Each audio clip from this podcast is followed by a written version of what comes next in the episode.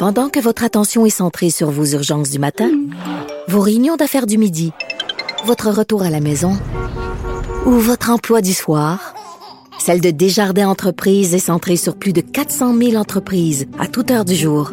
Grâce à notre connaissance des secteurs d'activité et à notre accompagnement spécialisé, nous aidons les entrepreneurs à relever chaque défi pour qu'ils puissent rester centrés sur ce qui compte, le développement de leur entreprise. Point radio. Martino, souvent imité, mais jamais égalé. Vous écoutez Martino. Cube, Cube Radio. Alors, c'est l'heure de parler avec euh, Yasmine Abdel-Fadel. Bonjour Yasmine. Bonjour Richard. Écoute, euh, tantôt, je sais pas si tu étais à l'écoute, mais je vais te résumer ça. Je discutais avec un influenceur. OK, moi euh, bon, je, je suis pas les influenceurs, j'ai pas cet âge-là, c'est des gens qui parlent surtout aux jeunes. Mais lui s'appelle Khaled Samadi et euh, il est parti une, péti- une pétition contre le couvre-feu.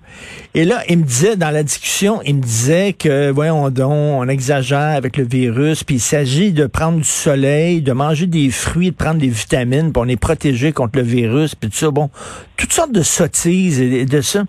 Et là, je me dis, lui, quand même, c'est un influenceur, je le connais pas, mais il doit être suivi par plein de gens.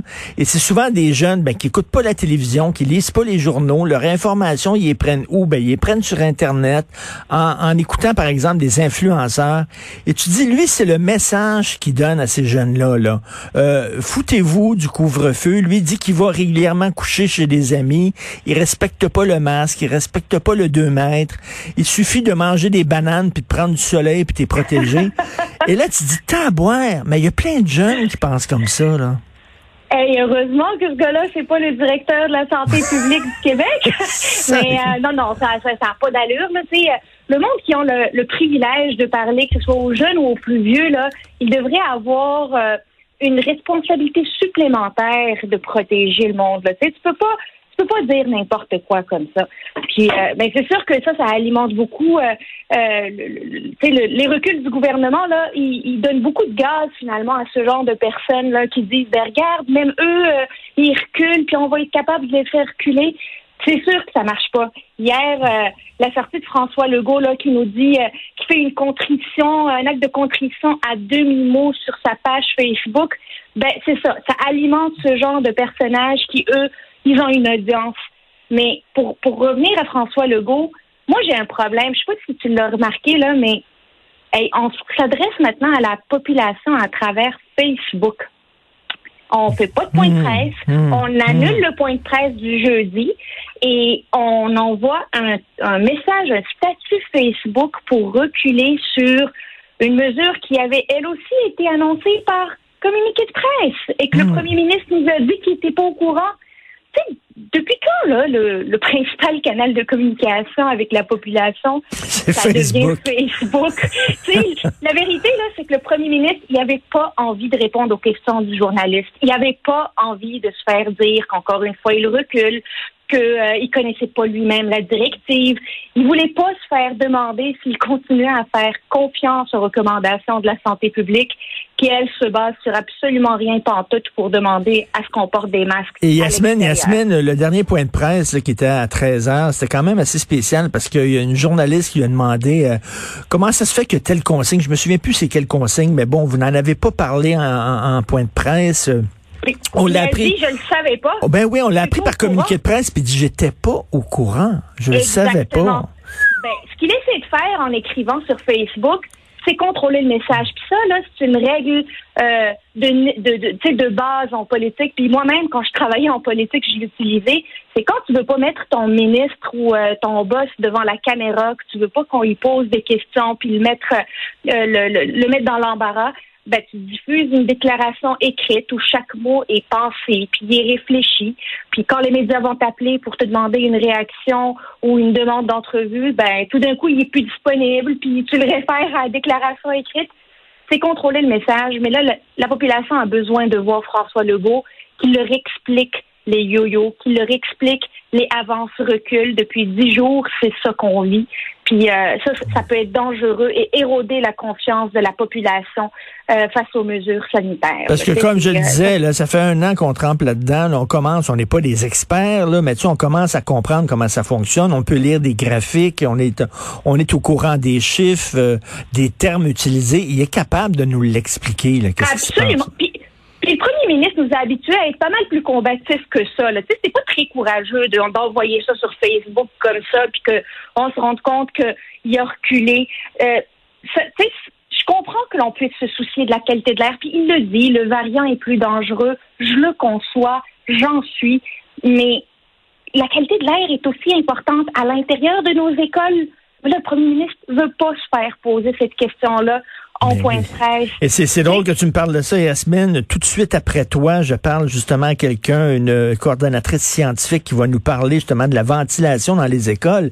Et comment ça se fait qu'on euh, n'installe pas des ventilateurs dans les écoles, mais on demande aux gens de porter le masque dehors? Il me semble que le ben plus le plus le plus important, c'est le foyer d'éclosion, c'est dans les écoles.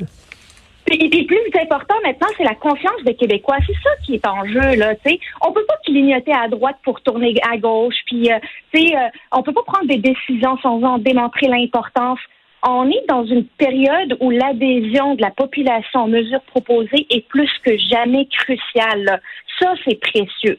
Ça, ça amène des questions auxquelles le gouvernement doit répondre. Et là, on vit dans l'état d'urgence. L'état d'urgence, c'est vraiment des dispositions très particulières, exceptionnelles qu'on donne, là.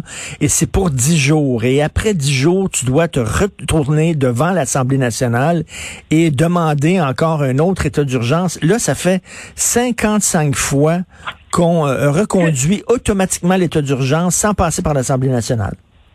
Absolument. Puis la sortie de l'opposition officielle hier de Dominique Anglade est tombée au bon moment parce que hier, il y avait le avance-recul. Puis là, il y a la, chef d'opposition qui dit Hey, ça fait un an qu'il y a de la gouvernance par décret, que normalement, vous êtes supposé venir nous consulter, nous, les oppositions, avant de le faire. Tu sais, la partie du yo, l'avance-recul, le réajustement du message, pas de problème, mais il faut que vous veniez vous expliquer et consulter l'Assemblée nationale. C'est dans la loi.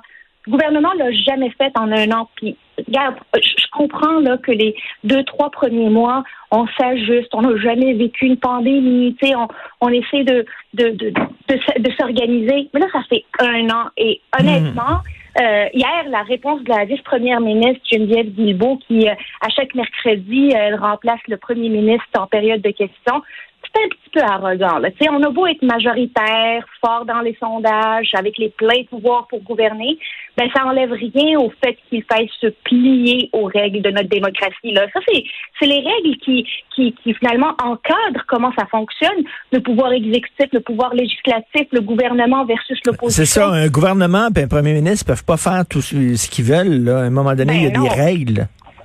Puis les oppositions, ben, elles ont aussi un devoir de surveillance. Elles doivent être elle doit être capable de poser des questions. Puis on sait qu'on ne peut pas se faire maintenant l'économie des questions. le gouvernement doit répondre aux questions, particulièrement en période de crise, on peut tous le dire.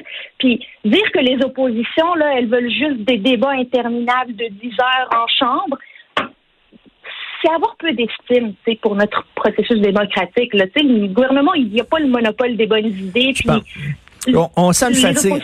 contribuer. On sent une fatigue générale, puis on sent aussi au gouvernement, on sent qu'il y a une fatigue aussi au gouvernement. Il est temps que ça finisse. Écoute, je te connais pas beaucoup, euh, Yasmine. Euh, je, euh, je, connais pas tes habitudes personnelles, mais est-ce que tu te te mets flambant nu devant ton ordinateur avant d'aller faire du jogging, toi? Est-ce que ça fait partie de ta routine, ça? Hey, ça tombe bien, je fais pas de jogging. Ça m'assure de rester habillé devant ma caméra. Mais Will Amos, hey, ça, c'est bon. Il a dit que lui, il changeait parce qu'il revenait d'une course juste avant la période de questions. Mais puis c'était une distraction involontaire. T'es-tu distrait, toi, quand t'es en période de questions à l'Assemblée nationale, à la Chambre des communes? Hey, c'est cocasse. J'espère que, ben moi, j'ai trouvé un slogan pour les prochaines élections. On sait que ça s'en vient il peut dire que lui, il a rien à cacher. Oui, tout à fait. Et moi, je sais pas toi, mais moi, quand je me change, mettons, si je fais de l'exercice, je me change, je fais ça dans ma chambre à coucher où sont mes vêtements. Ben oui. Je garde pas mes vêtements dans mon bureau devant mon ordinateur. C'est quand même un peu étrange, mettons. Oui, il est resté connecté sur la population. Il devait probablement répondre à un texto de d'un d'un de ses concitoyens là quand, quand on a pris le screenshot là sur sur la période de questions. Moment cocasse, j'aurais jamais cru dire ça un jour, mais les députés, faites attention à avoir vos vêtements quand vous, euh, vous êtes en période de questions. Honnêtement, je pensais jamais dire ça un jour. Tout à fait. Écoute, euh, ça vient de tomber. Le ministre euh, Roberge, le ministre de l'Éducation, qui vient de faire une mêlée de presse sur la ventilation dans les écoles et le protocole pour tester le CO2. Il dit, je m'assure que les protocoles sont suivis et que les données erronées ne sont pas considérées. Il dit que le protocole n'est pas parfait et n'écarte pas l'idée de l'améliorer. Bon, écoute, on, on fait un pas dans la bonne direction, mais reste que quand même, là, il me semble que c'est pas mal plus important ce qui se passe dans les écoles et les lieux de travail, pas mal plus important là que les, que les parcs. Tout à fait. Voilà. Merci beaucoup, Yasmine. Merci. Bonne journée. On se parle demain. Bye.